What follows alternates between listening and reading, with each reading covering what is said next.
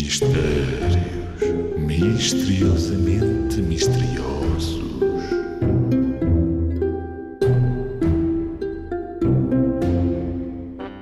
O que é que de dia tem quatro pés e de noite passa a ter seis? Ora bem, de dia 4, de noite 6. Hum, não percebo. O que é que de dia tem quatro pés e de noite passa a ter seis? De dia 4 e de noite 6. Não faz sentido. É a cama. Ora bem, esta é fácil. Normalmente toda a gente dorme de noite, não é? Então se a cama é apoiada em quatro pés e se de noite se deita lá alguém com dois pés, quatro da cama mais dois da pessoa, ficamos com seis pés. Clarinho!